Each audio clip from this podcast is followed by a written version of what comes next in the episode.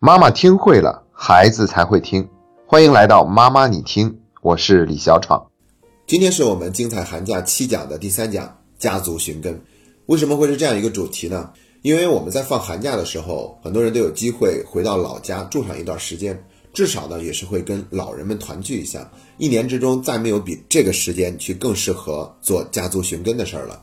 那为了讲好这个话题，我们把今天的内容分成了三个部分。第一个部分就叫做查阅，查阅什么呢？就是查阅我们的家谱。其实中国自古以来宗族观念都是特别的重要的，可是家谱呢，在建国以后有一段时间是被当做四旧来看待的，它都销声匿迹了。好在是最近几年已经开始有了一个明显的好转，很多的家族都在续自己的家谱，不光是把现在聚集在一块儿的同姓之人写到家谱里面，而且还要找到那些慢慢分离出去，在地理位置上已经离得很远的同宗同族的人。呃，像最近京东的老板刘强东，好像就正在寻根问祖，找一找自己的祖上究竟是哪里人。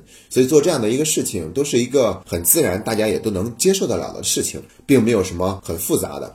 不过在这方面，我们的确是很欠缺的。我记得我有一次参加一个课程，全场四百多人，老师问了一个问题，说你们有谁记得自己祖上五代人的名字，请举手。四百多个人，只有六个人举手啊。很荣幸，我是其中一个，因为我从小就听爷爷讲家里面祖上的一些故事哈，所以对这一部分都了解的比较清楚。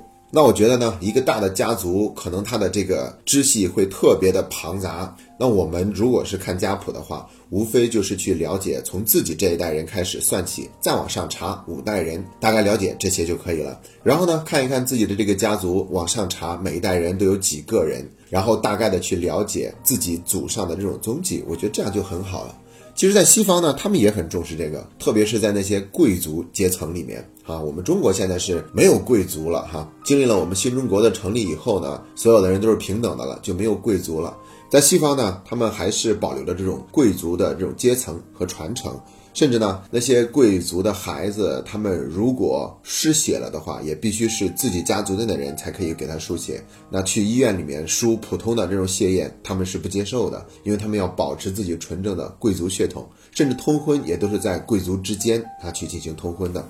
所以呢，在国外有一种说法叫做 family tree。啊，我们在看《哈利波特》的时候，他的教父小天狼星就会在墙面上有一个动画版的 Family Tree，也就是家庭树，会查到他的家族每一代人分别都是哪些人，叫什么名字等等等等。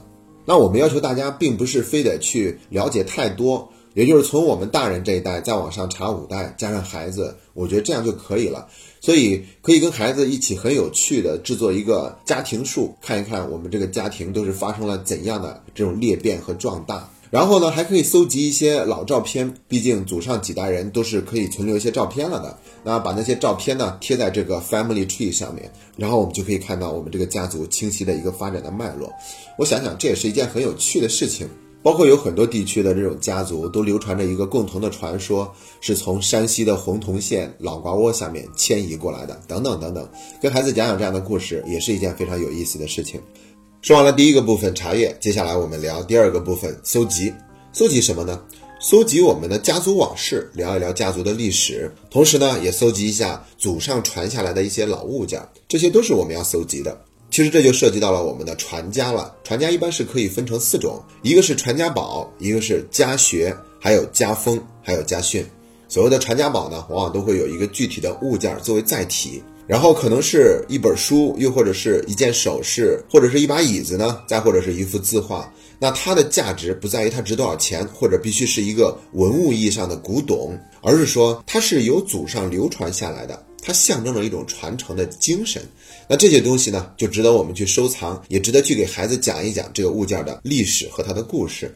那什么是家学呢？所谓的家学，就是有一技之长，在这个家族里面流传下来，可能世代都是做木匠的，又或者是世代都喜欢悬壶济世、治病救人，再或者是世世代代都在某一个方面有一个明显的特长，哪怕是能够非常好的做好某一道菜呢，这也是家学的一种表现。而家风呢，它往往是很难用语言去总结表达出来的。可能有的家族里面是崇尚读书的，有的家族里面崇尚练武，有的崇尚经商。所以在这个家族成长起来的孩子，他们的这种兴趣爱好都会潜移默化的受到这个家族的影响。那这些呢，也也是一个家族家风的表现。我们可以总结一下自己的家族都有哪些家风。然后呢，就是家训。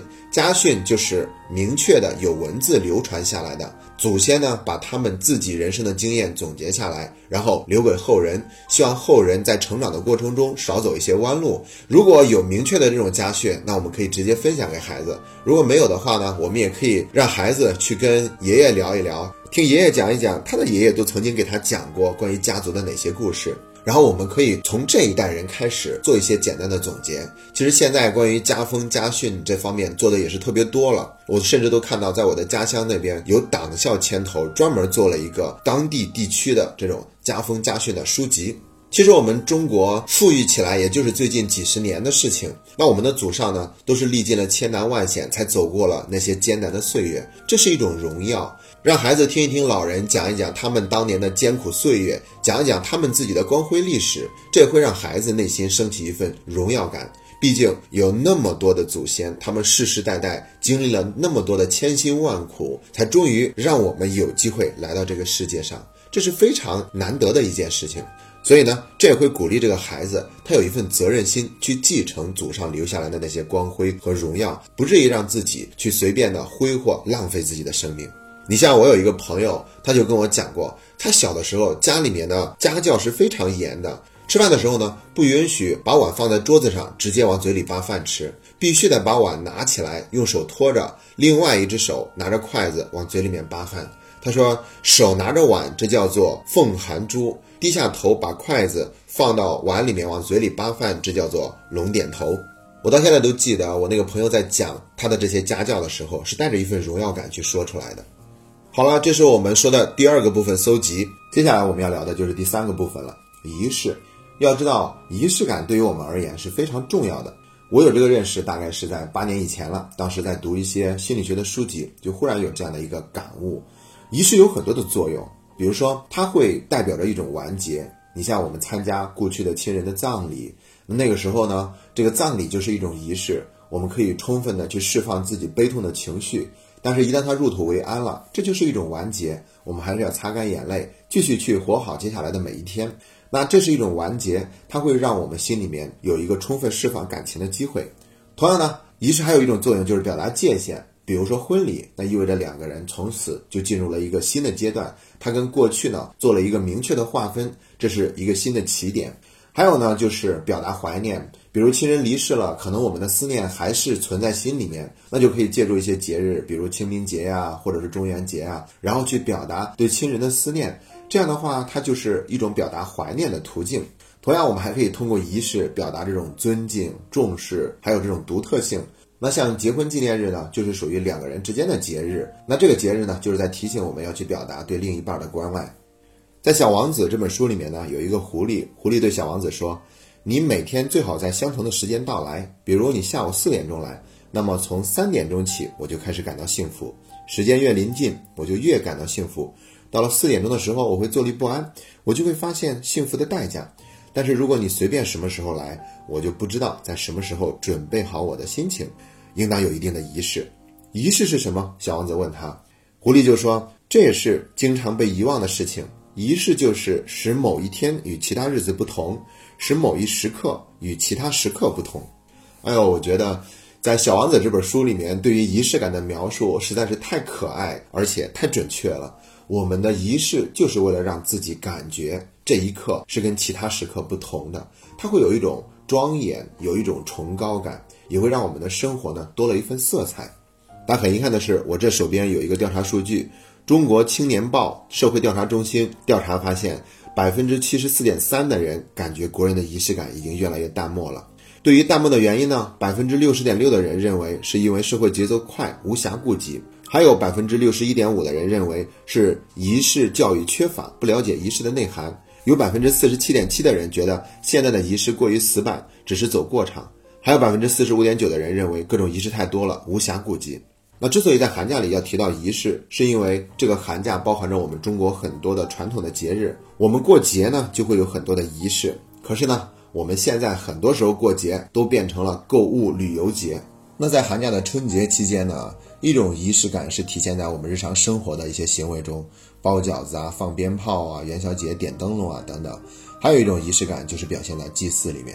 其实，在过节期间，最重要的一种仪式感的表达方式，就是对已逝亲人的那份思念和祭奠。死亡并不是终点，只有遗忘才是终点。所以，我们表达对先人的那份追思，表达对他们的缅怀，然后用一种非常有恭敬心的仪式感的方式去呈现出来这份思念，这一切都是非常好的事情。